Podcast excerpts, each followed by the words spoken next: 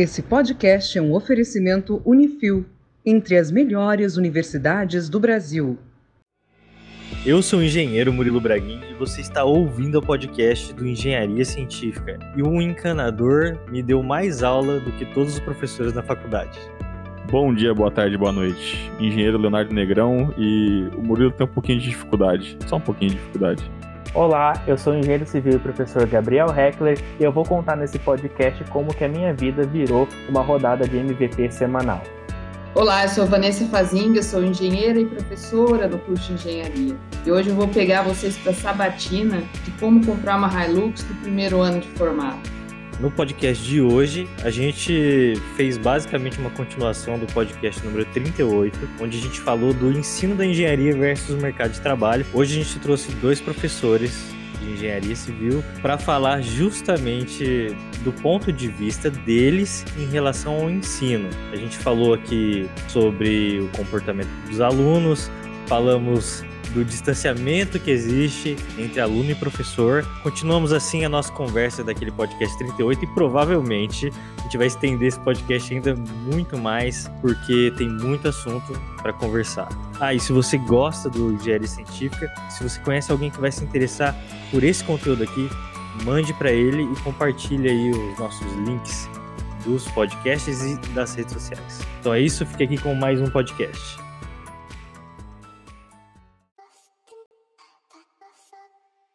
A gente está com dois professores aqui e a gente vai continuar aquele podcast que a gente fez, que foi o podcast. Como é que é o nome mesmo? 38 lá da. Isso. Nossa, Vanessa, como é que você sabe o, o número? nem, nem eu sei, cara. eu também não sei, não. Fui buscar aqui no histórico. É porque eu assisti esse daí e eu fiquei muito p, na verdade. Assistir não, ouvir, né? Não, porque eu falei assim, caraca, meu, os professores têm que dar um jeito de suprir essas angústias todas aí, porque a galera fica muito, parece que está muito desconectada, né? Você vai falar de aula que você tá vendo não faz sentido, é porque você não tá entendendo o conteúdo. Então volta e faz de novo. É basicamente direto, sendo direto reto e no ponto, volta e faz de novo, porque você não entendeu. Peraí, deixa eu entender melhor. Qual que foi a percepção de vocês em relação a esse podcast número 38. Ouvindo a Isabela falar e o João Vitor, né, que são alunos ainda, eu senti que eles acham que aquilo que eles veem lá dentro da sala de aula não consegue conectar com a realidade. É uma teoria pura, é, que eles só vão aprender de verdade a hora que eles pisarem o pé dentro de uma empresa ou dentro de um canteiro. É uma percepção um pouco perigosa, eu acho, sabe? Porque não é bem assim, né? A prática deveria ser a teoria aplicada. Agora, ela pode ser aplicada por várias perspectivas diferentes, né? Vou aplicar para projeto, vou aplicar para execução, vou aplicar para é, conectar tudo através de um BIM, por exemplo. Vou aplicar também para empreendedorismo. Então, dependendo do foco que você escolhe, você usa aquele conteúdo de um jeito diferente. Mas tudo que está lá dentro da sala de aula tem conexão com a realidade, né? Porque senão a gente está meio de bobo. Até foi a minha opinião na época que a gente gravou, onde a gente falou sobre o ensino da engenharia versus o mercado de trabalho. É que existe essa teoria toda da engenharia, a forma com que é transmitida ao aluno cria esse distanciamento da, da realidade da profissão. Tem tipo um abismozinho que deixa meio distante da realidade. Eu concordo com isso. Eu só. Quando eu falei que eu fiquei. Foi assim, de ver que nós, professores, não estamos chegando perto daquilo que o aluno sente que precisa. Porque a gente, na verdade, de uma maneira geral, faz um baita esforço, né? Só que não, parece que não supre. Hoje o Benazzi me mandou uma mensagem, né, falando, Vanessa, você não acha que lá na UEL, na disciplina de API, tinha que modelar um, pelo menos uma casinha em BIM? O que, que é API, Vanessa? Atividade pedagógica integradora. É o que cruzaria as diversas disciplinas. Não é tipo fazer um projeto integrado. Assim. Tem quatro vezes essa disciplina, conforme vai passando as séries, né? E realmente não faz, né? E aí eu falei para ele, ó, eu podia responder para você que seria muito legal, mas na verdade eu tenho que responder que é uma obrigação. Como é que uma universidade de engenharia civil hoje em dia não ensina BIM? É, não ensina uma tecnologia tão moderna e tão recente assim. Né? Também essa questão do, do fato dos professores, né? Terem essa separação ali, a gente acaba criando algo muito longínquo, né? A gente ainda, a Vanessa somos professores mais novos. Vanessa é um pouquinho mais de tempo, Vanessa foi minha professora também. Assim, mas a gente tá um pouquinho menos tempo que outros colegas. Então, realmente, alguns professores eles avançam muito numa certa teoria. Então, a queixa muito naquele podcast foi de um, de um distanciamento ali, realmente. Mas também tem um outro ponto. Esse conteúdo que a gente passa, na verdade, é um conteúdo de base. E a faculdade ela serve para isso, para te dar a base para você traçar os seus caminhos a gente está vindo hoje, acho que de uma maneira muito complicada, muito triste dentro da engenharia, de uma engenharia que segue receitinha de bolo. Para você dimensionar uma estrutura, você aplica duas formulinhas e está pronto. Ou você clica dois botões no software e está pronto. Ou, né? É, isso não existe. Esse imediatismo que a tecnologia nos, pro, nos propiciou, ele não vai existir ali na engenharia. Se você quer realmente viver em engenharia, não vai existir esse imediatismo. Então essa base teórica ela é necessária. Os professores às vezes estão se distanciando muito do que é a realidade e os alunos estão se distanciando muito da base que é necessária para que eles compreendam a realidade. O meu, meu pensamento, fico assim, refletindo, é será que esse problema não é porque, tipo, todo esse, todo esse ensino ele não é baseado, tipo, numa estrutura, sei lá, lá da década de 50, tipo, um negócio muito antigo? Tá lá naquela estrutura lá antiga, lá do passado. Sabe o que, que eu tinha muita vontade, assim? Eu, eu queria que o pessoal que está ainda estudando ou que é recém-formado, eles vissem no conjunto de professores da universidade dele um ponto de apoio, alguém que ele busca para tirar dúvida, mesmo depois de formado. Ele está pegando lá um desafio, uma obra, um projeto, ele vai lá, ele conversa, ele sabe que a informação vai estar tá lá, ele sabe que ele vai poder recorrer, né? Mas não é assim que as pessoas enxergam os professores.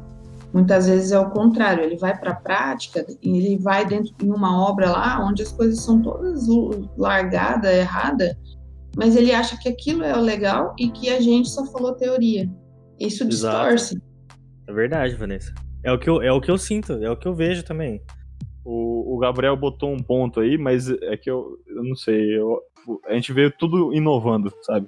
O mundo inteiro as uhum. coisas vem inovando. Você me falar o que, que inovou na, no, na educação? A gente praticamente a gente estuda do mesmo jeito que a gente estudava há muito tempo atrás, né? É, exatamente. É, eu acho que a gente, se a gente não mudar e bem rápido, a tendência da educação é dar uma perde, perde credibilidade, sabe?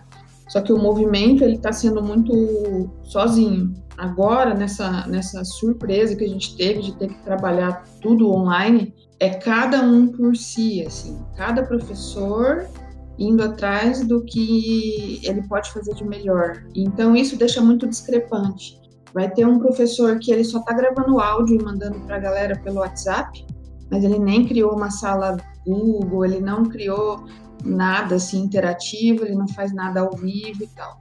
E tem outro professor que ele faz ao vivo, ele já pesquisou um monte de apps que dá para usar para interagir, para colocar a galera para também falar, botar comentário. Então fica assim uma montanha entre um e outro. Não está sendo uma coisa uniforme. E depois eu não sei se vai se manter. Deixa eu só retomar um pouco aqui, porque mesmo assim, né? Mesmo que é, o aluno veja, enxergue esse distanciamento do jeito que a gente está falando, que ele não tenha o apoio dos professores ainda assim, né? O pior que ele pode sair é o jeito que já sai hoje. É o jeito que a gente saiu, que eu saí, que eu tive que aprender tudo na prática, né? Me ferrando muito ali. Me ferrando em qual sentido? De você é, desagradar, por exemplo, o seu chefe que está te mandando fazer um negócio e você não conseguir fazer, né? Ou fazer de maneira incompleta, aí você vê que, putz, eu não, não atingi a expectativa do meu empregador. Então isso aconteceu comigo e provavelmente vai acontecer com todos os alunos que saírem do mesmo jeito que é o ensino atual, que é o ensino que eu saí na, na minha época. Então, o, o, que pode acontecer é você ter um, uma, alguma geração aí que começa a não valorizar a faculdade. Pode ter pessoas que começa a olhar para isso e não, e não vê valor nisso. Sim, já tem, na verdade, né? A procura tem caído. Começa a ter esse movimento de, de pessoal, ainda mais que você pega coisa de tecnologia, que o cara faz um curso no, no Udemy e o cara tá contratado numa empresa, o cara faz, isso aí acaba, tipo, daqui a pouco é, o cara começa a não, não ver valor, né? Começa a não ver valor. Também entra em méritos de transformação de mercado, né? Se, por exemplo, se a pessoa é formada em programação hoje em dia, ela estuda um ano ou é autodidata e é contratada, sabe? Então, mas assim, é lógico, a gente tá falando de engenharia, é um outro mérito. Eu acho que engenharia mexe com segurança das pessoas, com conforto, outra, outras coisas. Esse vezes esse vai dar mais 3bc ao quadrado. E aqui, ó, tchai, aqui, ó, tome, aqui, ó, tchai, aqui, ó, tome, na verdade, ó. E, ó. Logo você percebeu que o resultado é zero. Deixa eu contar para vocês uma, uma experiência que eu tive, que é o seguinte: faz muito tempo que eu, eu sou incomodada com essa questão, né, do como que a gente está ensinando. Uma das coisas que eu acho que falta muito é a maneira como o professor se comunica, sabe? Porque tudo bem, você pode passar aquele mesmo conteúdo de muitas maneiras diferentes e usando recursos muito diferentes, tá? E, inclusive, a aprendizagem, ela tem um pé na repetição. Então, hoje eu falei de uma coisa mostrando uma foto de obra mas daqui duas aulas eu vou falar de novo daquilo, mostrando a prancha de projeto. E daí, daqui mais um tempo, eu vou falar de novo daquilo, mostrando um vídeo. E aí repete, repete, só que repete de jeito diferente. E aquilo entra né, como um objeto aprendido. É, isso faz sentido. Não adianta ter contato uma vez só, né? É, de, de, de fazer repetição do conteúdo, mas às vezes o aluno nem percebe que você está repetindo porque você apresenta de um jeito diferente, né? Então, pode ser uma vez com um vídeo, outra vez com a prancha do projeto, outra vez com foto de situações erradas de obra para comentar como deveria ser, outra vez fazendo um vínculo com segurança do trabalho. Então, você vai diversificando, mas você vai repetindo aquele mesmo conteúdo várias vezes. Vocês poderiam dar uma aula de, com memes. O que, eu, eu uso meme de vez em quando. Você tão feliz. Ou, tipo, com aula certeza. de memes. É a verdade, não minto. Na verdade, eu percebi isso há um tempo e hoje o meu Instagram toda sexta é um conteúdo de aprendizado com meme. E é um dos que mais bomba. Lógico, porque você faz a pessoa rir e daí ela sente uma empatia pelo conteúdo e ela presta atenção ali. Queria entender melhor. Você tem dificuldade, né, Murilo? A gente te ajuda. A gente vai te ajudar. Queria entender melhor uma coisa que vocês estavam falando antes da gente começar a gravar aqui. Quem tava falando aqui de, de alguém. De entrevista, né? É. Ah, é, da entrevista. Esse, esse caso é interessante. Conta de novo, Vanessa, por favor. É o seguinte, né? A gente é, vai para a sala de aula, aquela aula na cabeça do professor, ela tem um objetivo, tem um começo, um meio e fim. Então eu sempre posso dizer assim: depois de uma hora e meia, quando eu acabar aqui minha aula, o, o ponto principal que eu quero que meu aluno entenda é o tópico X. Tipo, ah, cuidados para executar reboco de fachada ou como fazer o custo de um serviço. Tem sempre um objetivo muito pequeno, né, focado para cada aula. E aí isso vai acontecendo em todas as aulas. E a gente esquece de trabalhar habilidades complementares.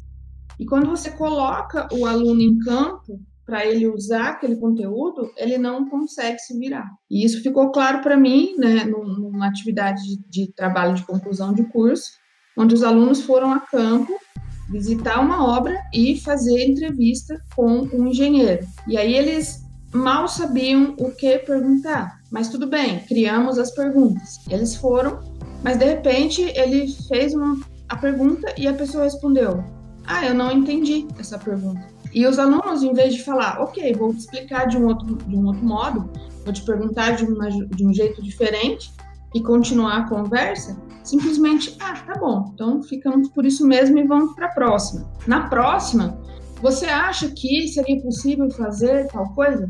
Não. Ah, ok. Mas você não perguntou por que não? Qual é a justificativa para entender a recusa dele? Aí os alunos se tocam. Ah, não, nós não perguntamos. Não, nós não. Eles achavam que estavam no Instagram passando stories. Era só passar pro próximo. É, então. Não, eles não tiveram ali o, o, o, discernimento, né? E a inteligência de entender que aquela resposta não era suficiente para desempenhar e desenvolveu aquele trabalho, né? Eles aceitaram o, o mínimo e, e beleza. Isso. Mas sabe, tem, tem algumas coisas que a gente tem que eu queria colocar aí também, né? Não, não pode ter um tom de menosprezo o, o que eu vou falar aí, um pouco o que, que a Vanessa falou, de como mostrar também, de como que os, os alunos veem também, né? Na área de gerenciamento, você pode discordar de mim, Vanessa. É um pouquinho mais fácil, entre aspas, a gente conseguir ilustrar com exemplo casos mais reais, trazer mais próximo da realidade. Então, às vezes, uma aula onde você consegue mostrar foto, como que é um reboco de fachada correto, incorreto, o que deve e não deve fazer, ilustrar os passos de execução, fica um pouco mais fácil do que quando eu vou falar de em mecânica 1, de que eu vou Fazer reação de apoio. é, eu tô formando uma barra reticulada e que os esforços internos solicitantes, na verdade, estão mantendo uma condição de igualdade, assim por diante. É aquela coisa, assim, ninguém nunca viu uma rótula na vida. Aquela brincadeira que teve até no, no próprio podcast 38. De que, assim, ah, eu não vejo uma rótula, né? Qual que é a diferença de uma rótula e do engaste? Por exemplo, quando tô no concreto armado, é em função da armadura, na verdade. O elemento em 3D a gente nem aprende a calcular. É muito difícil você dar um exemplo real, de verdade, de uma coisa que é tão complexa, né, que é o mundo real, e então de- dentro de um exemplo 2D. Não tem como a gente começar no ensino superior, mesmo de ensino superior, né? Mas não tem como eu começar no ensino superior algo complexo. Então a gente começa pelo básico. Inclusive, por exemplo, quando a gente pensa num apoio fixo ou num engaste, qual que é a diferença entre eles, né? É, dá a impressão que a gente sempre vai ter um engaste na- nas nossas É. estruturas, né? Não dá impressão, é o que acontece. Mas na verdade, Então tem coisas que fica muito mais difícil a gente ilustrar, né? Eu tô dando as aulas de estruturas, então tem coisas que a gente não consegue ilustrar. Então acaba ficando um pouco mais fácil, entre aspas, na matéria de gerenciamento. Porém, para um aluno que não gosta de obra, tem uma visão que ele já tem uma tendência mais para projeto, para esse cara, a visão, a visão de gerenciamento você pode mostrar mil imagens e o cara não vai gostar, não vai entender, ele não vai associar, ele não vai criar uma linha de raciocínio. E, e também tem uma outra coisa, o da questão do aluno, principalmente nessa linha aí do TCC. Aí volta também numa história que já conversando um pouquinho antes de uma aluna que mandou pro professor uma mensagem num domingo, uma aluna de primeiro ano, pedindo mais exercício, mais atividade para esse professor, porque ela tinha zerado. Galera, puxa saco. Pode ser um pouco de puxa-saco, pode ser também uma vontade de estudar ali, mas é como que a gente incentiva também essa autonomia do aluno, porque essa autonomia, se a gente não trabalha desde o primeiro ano, esse cara ele chega num TCC no quinto ano e ele não consegue, ele se trava num roteiro de perguntar, e se o cara responde não entendi, ele escreve não entendi. É, ele não, não consegue sair do básico, né, Gabriel? É você tá falando. Exatamente. É, ele não se virar, assim. desenvolve. E a gente na obra, por exemplo, você vai ter que se virar. Vai ter situações que você vai chegar depois de formado, que você vai ter que aprender, ou tem coisas que realmente não vai caber você ver na faculdade. Às vezes a, a gente na obra, trabalhando com edifício alto, ela tem as suas peculiaridades. E quando você vai, por exemplo, para uma obra de rodovia, você vai ter outras coisas, outras especificidades que ali não, não cabe dentro da graduação. A nossa graduação ela já é um, extensa e extremamente generalista. E a gente vai ficar colocando ali mais coisas assim. A gente vai engrandecendo, engrandecendo, engrandecendo e no final a gente sai nada. Então é, a gente tem que incentivar essa autonomia do aluno desde o do primeiro momento que ele entra na faculdade, para que ele chegue ali no quinto ano, chegue na, na vida profissional, é, já mais autônomo ali, sabendo buscar e filtrar o conhecimento, né? E parte disso aí, pra, só para já encerrar essa parte aqui, é que a gente tem um, um distanciamento professor-aluno. Existe uma coisa do professor como um ser superior ainda, culpa aí de coisas muito antigas, e o aluno lá embaixo como o burro, o ruim. Eu sou o bom aqui, eu tô aqui na frente, você tem que calar sua boca e me ouvir. Mas infelizmente nós temos professores que tem essa, essa separação. Vanessa, tive aula e tenho hoje a honra de ser colega de trabalho. E é uma co conversa que eu tenho com outros colegas e que a gente pega o, o caso Vanessa. A Vanessa sempre em sala de aula trouxe muito, muitos exemplos práticos e ao mesmo tempo todo, todo mundo que conversa, todo mundo conversa com você na, depois da aula, Vanessa, sente uma proximidade um pouco mais e sente mais a vontade de trazer uma experiência seja de obra, de projeto, de orçamento, sente, às vezes, de compartilhar alguma coisa na rede social, sente essa proximidade. Então, existe ali uma relação mais próxima professor-aluno, e existe isso também com outros professores, mas uma, uma relação mais próxima ali, que diminui esse distanciamento e você tem esse incentivo para o aluno ali, ele começar a interpretar, ele começar a buscar, ele não tem medo de errar, não tem medo de perguntar, ali dele conseguir ir além. Então a, a gente tem que diminuir esse distanciamento professor-aluno também ali. Incentivar a independência, mas trazer essa relação um pouco mais próxima, como uma,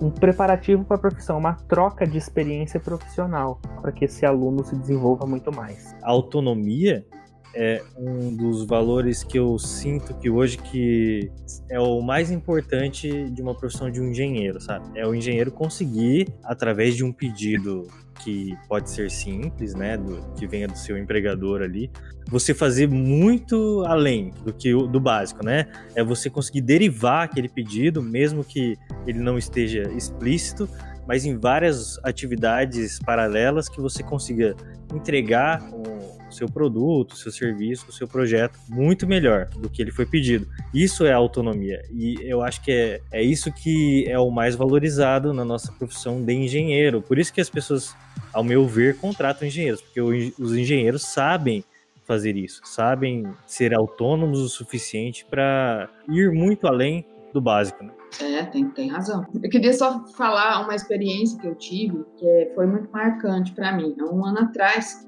eu já estava incomodado com isso, né? E, e, pensando como é que a gente pode fazer, como é que pode ser diferente, a maneira da gente explicar as coisas dentro de uma sala de aula, mas mais para funcionar como uma troca, não como, ó, eu vou falar e você ouve aí porque eu tô certo, né? Não é bem assim. E aí, o que que eu fiz? É, pela internet, existe um site que chama ResearchGate. É tipo um LinkedIn, só que só de pesquisadores, professores, acadêmicos de uma maneira geral. E através desses, desse é, portal, dessa rede social, vamos chamar assim, eu entrei em contato com um professor de Portugal, da Universidade de Coimbra, e conversei bastante com ele sobre como funcionam as aulas lá, como que funciona a graduação, o mestrado e tal. E aí ele falou assim para mim: vem aqui conhecer a universidade. E eu falei: eu vou. E aí fui, há um ano atrás, né? E aí fui conhecer a Universidade de Coimbra. É uma coisa, a, a parte da engenharia, né? É uma coisa assim, realmente de outro mundo. Ele me levou em todos os laboratórios, desde o laboratório de pavimentação até, por exemplo, o laboratório de obras marítimas, que aqui no Brasil a gente não tem nada disso. Em talvez meia hora dentro desse laboratório, eu aprendi coisas que eu nunca imaginei porque ele me mostrou, por exemplo, uma calha simuladora de onda do mar, que lá na outra ponta bate num rochedo e faz o desgaste, para ele saber se, aquela, se aquilo precisa de uma contenção ou não. Em paralelo, ele liga um mega ventilador para provocar erosão naquele solo, simulando o vento do mar.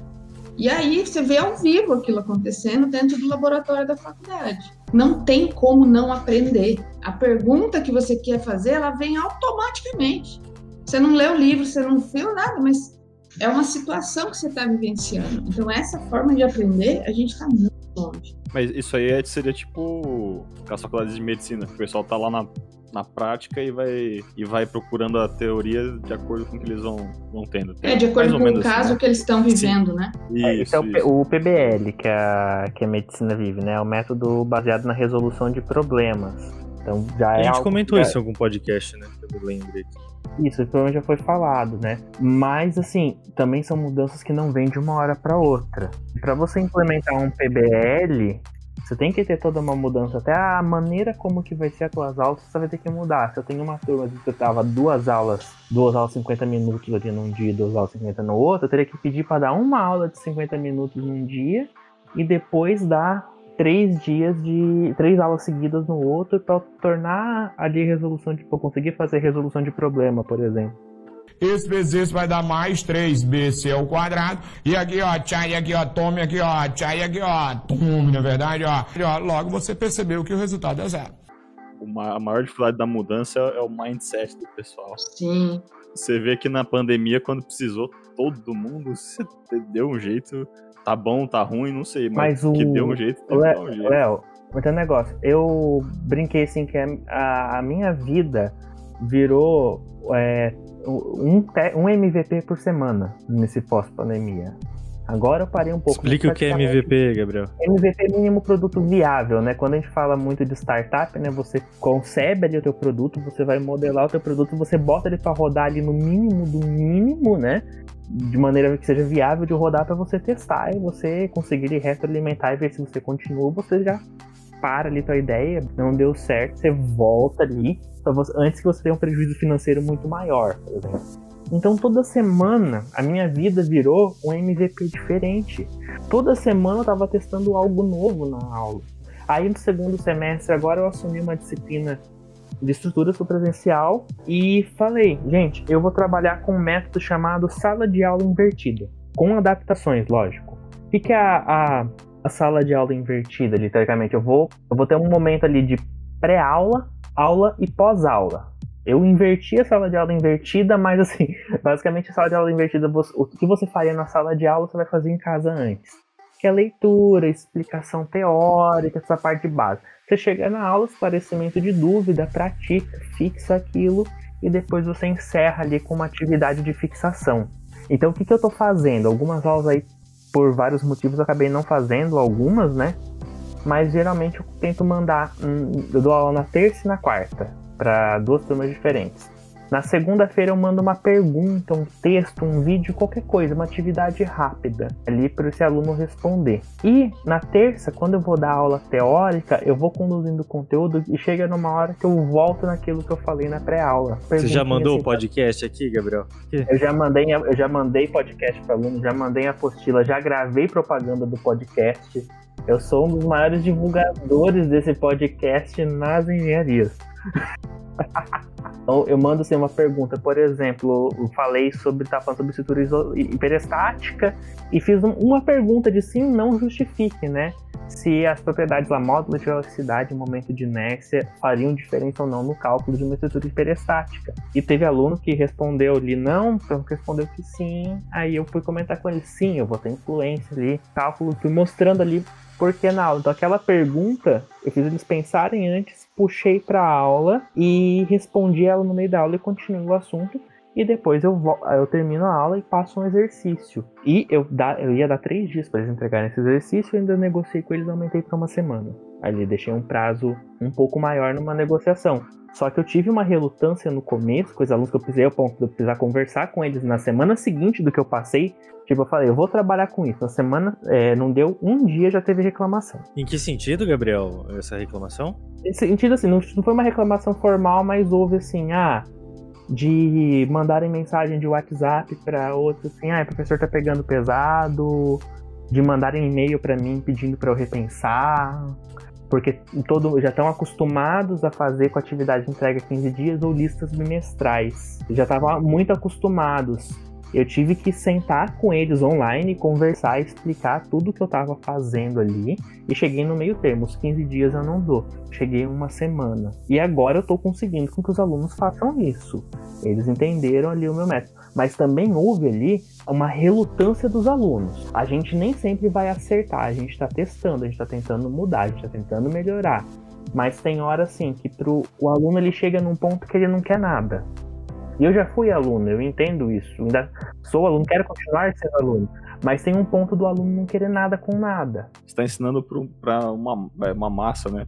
Uma galera que pode ser que cada um aprenda de um jeito diferente. É, E e aí você tem que tentar dar um jeito, dar uma aula que todos aprendam. É, é- é meio, é meio. E sabe, e essas turmas que eu tive esse convívio, essas turmas são turmas excelentes. Tanto que eu tô conseguindo conduzir essas aulas muito melhor depois que parar, conversar e explicar o que eu tava fazendo. E deu super certo. Agora está dando certo ali. Mas no primeiro momento eu senti uma resistência enorme quando você tenta ali com diferente. O Léo falou uma coisa muito importante, né? Cada um aprende de um jeito. É verdade. Uhum. É, tem gente que aprende pelo áudio, tem gente que aprende pela imagem e tem gente que aprende pela escrita. Ou uma associação, mas sempre um desses três prevalece. Eu, eu aprendo pela escrita toda vez que eu vou estudar para preparar uma aula ou porque por causa do doutorado, eu tenho que escrever. Então eu tenho, sei lá, acho que eu devo ter uns 30 cadernos aqui desde o começo do doutorado, porque tudo que é importante eu preciso aprender, eu escrevo à mão. Não basta digitar, eu tenho que escrever à mão. Isso é uma coisa que a geração de alunos atual não faz, quase. Quase ninguém escreve à mão. E eles se condicionaram a levar o aprendizado para o áudio e para o visual, que é o vídeo, né, que é, que é o post e tal. Só que daí fica deficiente uma parte, porque a engenharia ela requer um estudo mais focado no técnico. Quer ver? Eu vou dar um exemplo. Claro que a gente sabe, e eu concordo 100% com o Murilo, a autonomia do profissional é uma, um grande álibi. Só que a engenharia tem dos, das minúcias técnicas que são muito importantes dependendo da área de atuação. Eu lancei uma pergunta já faz umas três semanas que é o seguinte: ó, vamos falar de argamassa. A argamassa de reboco interno tem cal, a, argamassa de reboco externo tem cal, é, mas a argamassa de regularização de piso é a única da obra que não tem cal. Por quê? Porque da, todas têm, e quando você vai fazer do piso, não, tem, não pode ter cal. Por quê? Ninguém respondeu até agora. Estão se batendo e vai, ah, professor, eu acho que é por isso. Não, não é. Então, não sei o quê. Ou seja, né, não basta também só as habilidades é, de comportamento, de, de, de comunicação e tal, porque na nossa profissão a coisa técnica pega, né? Quando eu, é que eu consigo falar só mais da minha área, que é execução de obras. Às vezes, em outras áreas, não, isso não é tão importante assim. Mas isso o engenheiro não pode perder. As respostas técnicas ele tem que conseguir, ou pelo menos saber onde buscar. Tem que saber se embasar, né? Difícil formar um profissional assim, né? Sim. E, e, e o que acontece? A gente tá, tá vindo assim de uma desse esquecimento aí que você falou da, da questão técnica, né? Realmente, eu entendo que ah, faz falta hoje, por exemplo, a gente falar na faculdade ter um incentivo não só não ao empreendedorismo também, de você falar de empreender, de empreendedorismo de inovação, de uso de tecnologias. Faz um pouquinho de falta realmente na faculdade, ainda não, não tá legal. Mas a gente percebe o menosprezo a, a questão técnica por engenheiros formados. É, questões pequenas de obras, assim, que nunca que alguém com a base técnica poderia autorizar e se é liberado. Falar, por exemplo, de furos em vigas em regiões que não são próprias para isso, ou sem uma verificação por parte de, de um projetista e outras tantas atrocidades que a gente vê em obra. Esse é, é um, culpa aí dessa de uma criação por parte do aluno de entender, ah, eu não preciso disso. Tipo, a faculdade tem muita teoria, quem vou aprender mesmo é na prática. Então você vê aí uma série de, de erros aí acontecendo, né? Por conta desse menosprezo. Isso ele é bem preocupante. A gente não pode menosprezar a, a, a parte técnica da engenharia. Não importa se você vai trabalhar só com, com gestão de obra ou você vai trabalhar só com obra de saneamento, só em projeto, não importa a área que você vai trabalhar. Esse conhecimento técnico é importantíssimo. Lógico que também outras matérias complementares que vão nos dar ali essa questão de desenvolver outras competências e habilidades, empreendedorismo, as matérias que a gente tem tanto da parte de legislação, contabilidade, administração, a parte de programação e informática, mesmo sendo básico ali, te dá uma noção, você consegue tirar proveito disso mesmo que você não vá, você não vai fazer um, um software. Tá? Muitos engenheiros, principalmente em áreas de, de cálculos, ali acabam desenvolvendo softwares. Mas você não vai fazer um software, só que você precisa entender como um computador funciona, a grosso modo, para você saber das informações corretas para te devolver as informações corretas. Porque se você não entende isso, você vai aceitar qualquer besteira que um software te gerar e vai mandar isso para a obra. São, é, é, são esses problemas aí que estão acontecendo por esse menosprezo à, à parte técnica, né? O que eu senti, né, na universidade era o seguinte: eu nunca consegui relacionar muito bem o que o professor estava me falando com a vida prática. Eu sei que eu nunca pode ser uma percepção atual minha, lógico, não sei como é que foi exatamente, mas o professor nunca chegou em mim assim e, e, disse assim, olha, você vai usar isso aqui que eu tô te ensinando nesse momento aqui, prestando este serviço, por exemplo, entendeu? Aí nunca ficava prático para mim. Eu não conseguia enxergar a realidade. Aí eu senti que com o tempo foi criando cada vez mais o distanciamento do que estava sendo ensinado com a vida prática. Depois, quando eu fui para a prática, eu conseguia resgatar e lembrar, olha, nossa, eu lembro daquela aula que o professor me disse, por exemplo, de hidráulica. Olha, é, é esse o momento que eu vou usar aquilo. Mas enquanto eu estava na, na universidade, eu não, não fazia essa relação. Muito assim por falta de exemplos, por ter recursos visuais, igual a Vanessa estava falando, né? Muito por conta disso. A gente teve, a gente teve aula com um slide, cara. Não, tive retroprojetor. Mas sabe, Murilo, o, a parte de projetos, por exemplo, eu na minha graduação, né, eu fiz faculdade, eu fiz graduação em um lugar e dou aula hoje em outra universidade, outra instituição de ensino, para deixar claro aqui aos nossos ouvintes.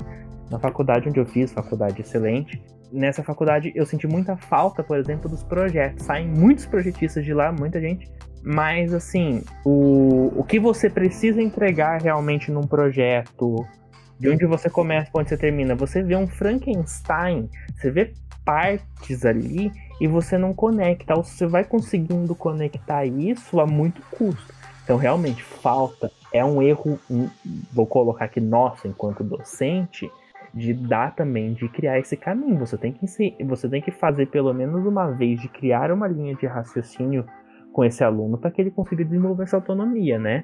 A gente quer que o aluno seja autônomo, mas a gente não dá a base. A gente quer que o Burj Khalifa fique em pé sem fazer uma fundação decente. Sabe o que eu queria, Gabriel? É que, por exemplo, na minha aula de é, instalações elétricas, o professor tivesse mostrado pelo menos uma vez uma fiação, sabe? Um fio mesmo, um fio de cobre.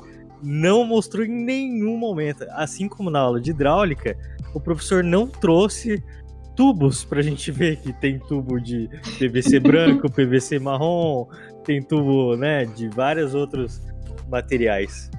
Murilo, sabe quando que eu fui ver aquelas coisas de ressalto hidráulico, curva de remanso, as coisas que a gente vê em hidráulica de condutos livres? Quando eu fui dar aula disso. Eu fui dar uma aula prática no laboratório.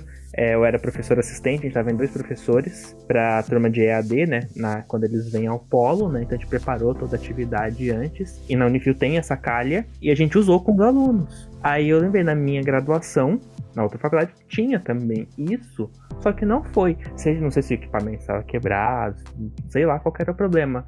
Mas depois que eu fui dar aula daquilo, eu percebi como aquilo que me fez falta também. É, aí, algumas coisas de prática ali também, existe essa estrutura e falta a gente também saber utilizar os laboratórios o engenheiro ainda depende, por mais que a gente dependa, igual a Vanessa falou, de escrever realmente. Eu também escrevo. Eu trabalho no meu computador com duas telas e mesmo assim eu tenho um caderno do meu lado. Né? Eu ainda rabisco muita coisa, tem muita ideia que não dá nem tempo ali. Eu tô, tô rascunhando também, tô ali rabiscando.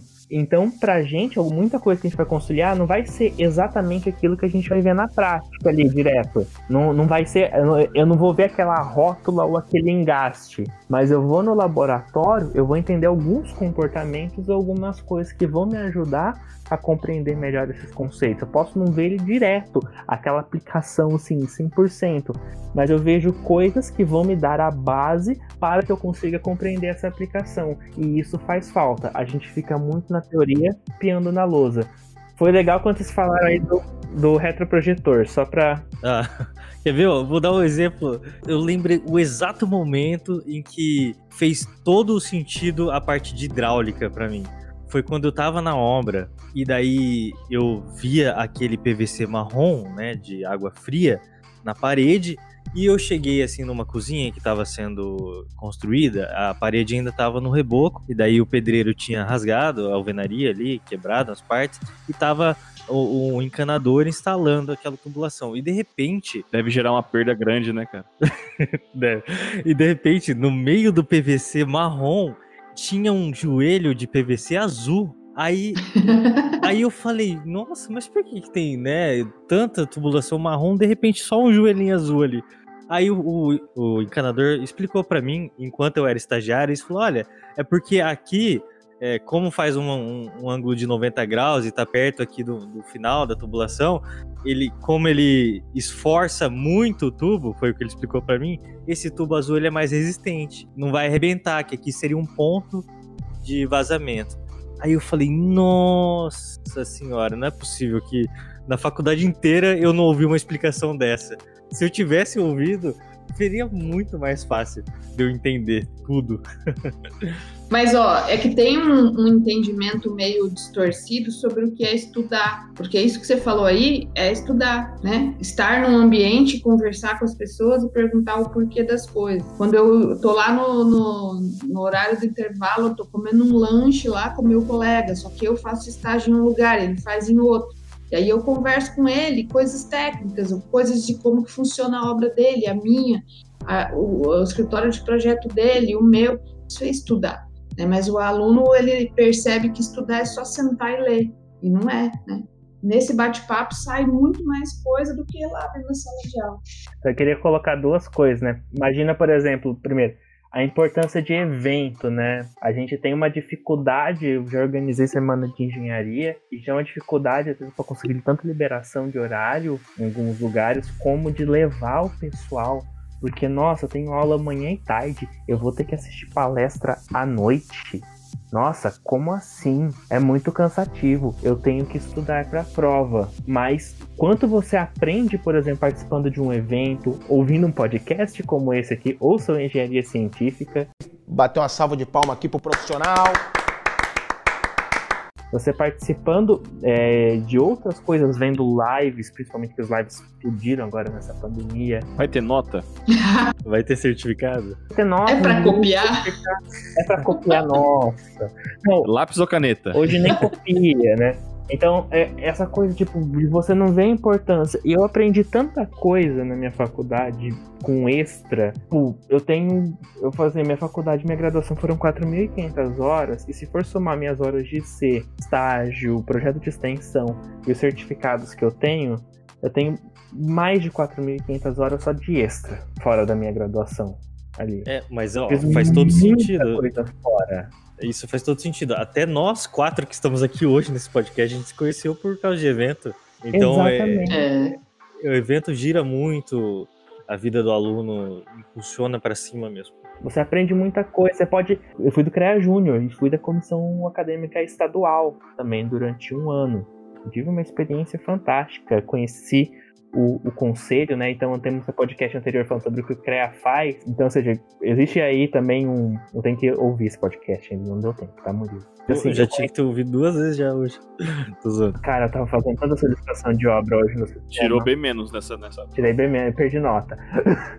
Mas assim, então, eu conheci o CREA por dentro, realmente, plenários de conselhos de comissões, de entender participar dali. E fora contatos que eu tenho até hoje em todo o Brasil, de colegas dessa época. E lembro também que quando a gente ia para lá, como era cada um que era de uma regional diferente, então a gente combinava antes no WhatsApp para para dividir hotel, né? Porque tudo estudante, estudante sempre é meio pobre. Então a gente dividia, dividia hotel. E eu fui um dia, eu não queria ir, eu queria ir no shopping naquele dia, eu queria sentar, comer qualquer coisa. Falei, não, vamos lá no Instituto de Engenharia assistir palestra. Vamos, vamos, vamos. Eu fui, voto vencido, mas fui. Lá no, no Instituto de Engenharia do Paraná. A palestra que eu assisti foi de um cara da Google falando sobre o Google for Education. Sobre o que a Google estava desenvolvendo, questão de aula, de acesso à tecnologia. E engraçado que agora nessa pandemia, o que, que eu tô usando foi parte das coisas que eu vi naquela palestra, por exemplo. E acabou aquele evento ali, teve um coquetel fantástico, que assim, ainda tava de graça. Nossa,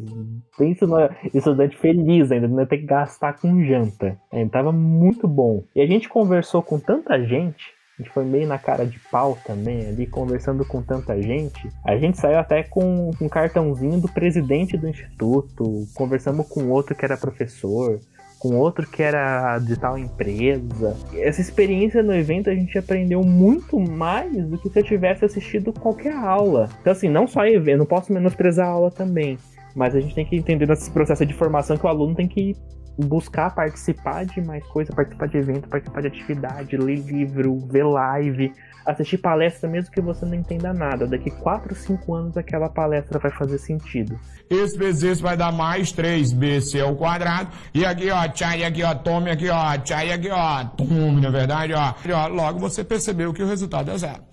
Isso tudo que a gente está falando de uma formação diversificada, então, por exemplo, vai ter lá disciplinas tradicionais, né, dos conteúdos ali obrigatórios, mas eu também vou ter que ter outras experiências, como o Gabriel falou, participar de evento, ir em, em eventos de iniciação científica, eventos da, do conselho de classe, é, variados eventos, é, e também fazer estágio, também é, ter essa costura de conteúdo entre as disciplinas. Na verdade, se você pensar, isso tudo já está, já está preparado, já existe na universidade, porque o estágio já é obrigatório, a, a API, que é a atividade pedagógica integradora, é para fazer essa conexão entre as disciplinas. Já é exigido uma carga horária extra de atividade acadêmica complementar. Então, assim, os meios estão aí. Só que está acontecendo algum bug no meio do caminho que não está chegando no propósito final. Série de bugs aí. Sabe o que eu acho que resolve muito e resolveu sempre para mim é usar um pouco de metalinguagem, sabe? Você falar o propósito mesmo. Fala, olha, eu tô aqui para isso, isso, isso, né? Tipo, que nem você falou, Vanessa. Se, eu acho que se o professor se posiciona também como alguém tá ali para ajudar o aluno, né? Não só dar coisas para ele fazer, né? De uma maneira até meio que obrigatória, né? Eu acho que ajuda muito. Né? Não sei se é, o Gabriel falou aí sobre o seu tipo de, de ensino e como os alunos ficam próximos de você, né, Vanessa? O que, que você acha que você faz para que isso aconteça? Alguma coisa diferente dos outros? Eu acho que eu uso uma linguagem que não perde o respeito e não vira meme, mas que de certa forma aproxima. Porque de vez em quando, quando eu estou dando aula, eu meio que, sei lá, imito a fala do pedreiro. Aí mais para frente eu falo, hoje, por exemplo, ah, vai ter que imitar é, agora. algo assim. Não, por exemplo, assim, né? Hoje eu estava dizendo o seguinte: vamos fazer uma conta rápida, tá? Vamos pensar que a gente vai fazer reboco de fachada na empreita. Então, um pedreiro que tem uma produtividade boa, considerada boa, ele faz 20 metros quadrados por dia. E o valor é 25 reais a cada metro quadrado. Então, o faturamento dele é de 500 reais por por dia. Aí o mês tem 22 dias úteis. Então o cara vai faturar 11 mil reais no mês. Lógico, ele tem custos, ele tem impostos, ele tem tudo, mas ele tem um faturamento bom. Aí eu brinquei assim: se ele fecha um contrato de um prédio, semana que vem a Hilux tá parada lá na porta, entendeu? Já vai Pior. direto. É verdade. Então, talvez, né, uma maneira minha de, de comunicar mesmo. E eu realmente dou abertura para conversas fora de aula, paralelas e, e total uh, acesso ao aluno. E talvez seja isso que aproxima um pouco. E, e, sem, sem o WhatsApp, né, Vanessa? O WhatsApp só, só descobre depois de muito tempo, né? Você consegue ter conversa com o aluno sem o aluno te encher o saco no domingo de manhã. Ah, com certeza. Uma coisa que eu tava pensando aqui, em cima do que o Gabriel falou, né, do, dos, dos cursos extras e tudo mais. Se a gente for pensar também, hoje as grades elas são muito uniformes, né? É tudo reguladinhas, tudo meio, vai, tudo iguais. Vou botar aqui aspas, tudo meio iguais. Então, se, para você se diferenciar, você tem que meio que fazer isso mesmo, né? Quanto mais eventos, mais cursos, iniciação você fizer, é o que vai te. Até para a sua própria experiência, velho. Não sei se currículo vai te dar, mas pode, pode te dar, mas também vai te dar mais experiência e vai te preparar melhor para as coisas aí no, no, no, mercado e na vida, né? Acho que isso aí é um diferencial importante. Né? A gente tem uma formação de engenharia muito mais generalista, né? Porque quando a gente se forma, quem define a nossa atribuição profissional é o conselho. Isso é meio que feito em cima de um, do currículo que você, do que você cursou. Né? Não é assim exatamente aquela troquinha de matéria, mas existe uma resolução que trabalha com, em cima do teu cursor para você te dar atribuição. Por exemplo, eu sou engenheiro civil pleno, como a informação foi anterior ali a, a mudança de resolução da engenheiro civil pleno de atribuições da resolução 218 de 73. Então posso exercer todas as 18 atividades de engenharia daquela resolução, no que compete projetos, obras, artigo 7 lá daquela resolução. Tem gente que, de, que dependendo da faculdade, sai com restrições em algumas coisas. Então, ele sai com restrição em pontes, com restrição, sei lá. Eu sou engenheiro pleno. Então não tem nenhum, nenhuma restrição. Eu posso emitir ARTs ali, a grosso modo, de tudo isso.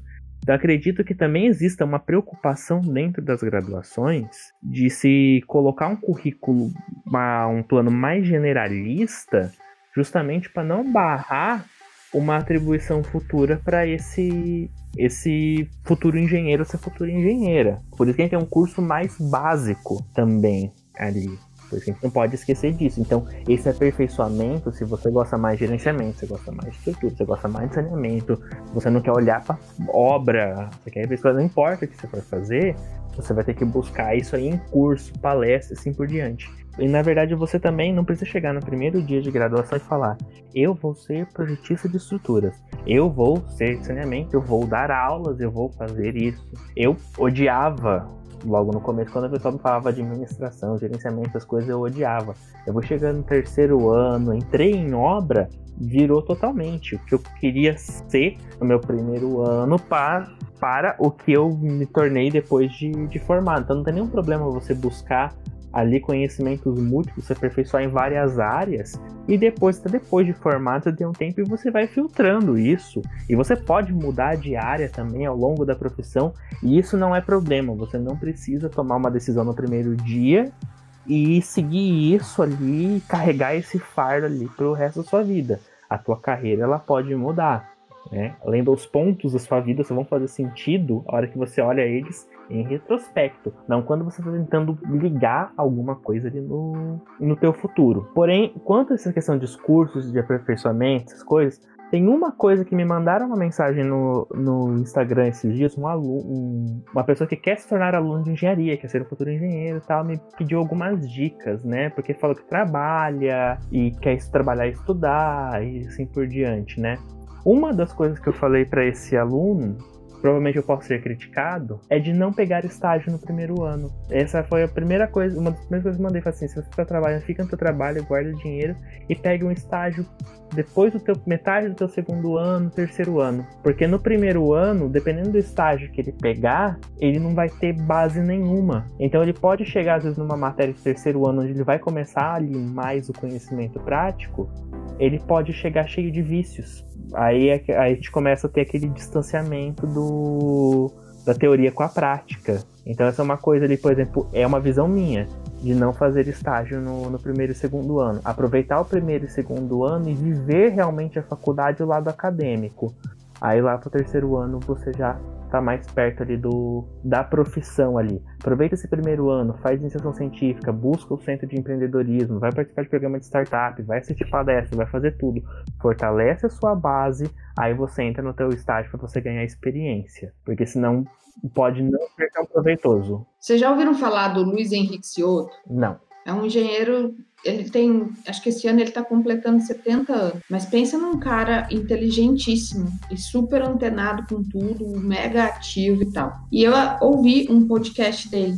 E ele tem uma realidade de São Paulo capital, tá? Que é onde ele mora, é onde ele trabalha. Ele já trabalhou em várias empresas muito inovadoras, assim de banheiros prontos, de fachadas pré-moldadas, sempre um passinho à frente do que está rolando no mercado. E ele falou o seguinte: o, o, o, o recém-formado de hoje, ou o engenheiro iniciante, dependendo de como ele conduziu o período de graduação, ele tem mais experiência do que o engenheiro velhão. Porque o velhão, ele já fez 80 casas, todas iguais. Todas de pilar, alvenaria e laje pré-moldada, de vigotinho e lajota. O, o novo, o jovem, ele já fez estágio numa startup, depois ele foi lá para a área de projeto, depois ele foi numa de pré-moldado, depois ele foi ele passou por várias experiências e a vivência, mesmo que seja de alguns meses, já traz essa bagagem. E talvez ele se destaque mais do que